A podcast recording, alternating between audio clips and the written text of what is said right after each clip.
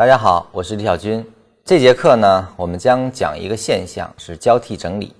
这个呢，其实在上一期我们讲筹码理论的时候呢，说为什么要放在那个后面讲，是因为它的解释原理是通过筹码的。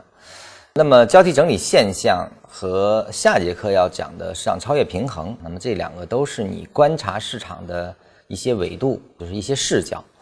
传统理论呢有这么一个特点，就是说其实看似比较复杂，无论是复杂还是简单的，都是以向导向的一些理论，都是大概率发生的一些事情。所以呢，你把它归结为都是一种现象的运用，就是大概率发生这么一个事儿。那我们今天就先说一下交替整理。交易整理呢是我在零八年当时做外汇的时候发现的一个特征，因为它在外汇上的表达呢非常充分，特征特别明显。而后呢，我发现它在股票上、大盘以及个股上呢都能用。这个在不同级别上，无论一分钟上还是周线上，它都能体现这样的一种现象。那么它到底是个什么样子的东西呢？我们先说一下趋势。我们前面呢讲过趋势的哪些构成。其实它从这个本质上来说呢，它就两种运动，一个是单边运动。一个是整理运动，也就是横向运动；一个是以空间去换时间，一个是以时间去换空间。这两种运动，这两种运动，其实在走势上，你们去观察它，你会发现它是交替出现的。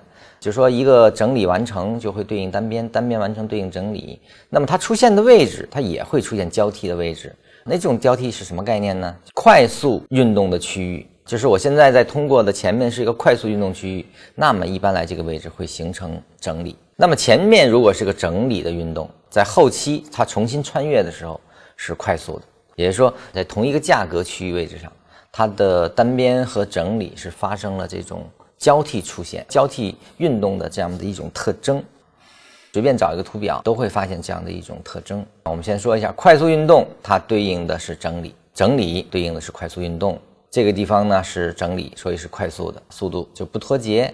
快速运动的起点的位置，我们一般说交替位形成的区间是快速运动的五十到九十这个范围内，五十就这个位置到这个位置会出现，就是它的一个整理区域。那你看这个地方呢是一个快速的运动，那你看它的这个速率跟前面是不一样的啊，它是快速通过的，而后它来这个位置，这是个大阳线，以前没有被修复过，所以来这儿呢形成过一个整理。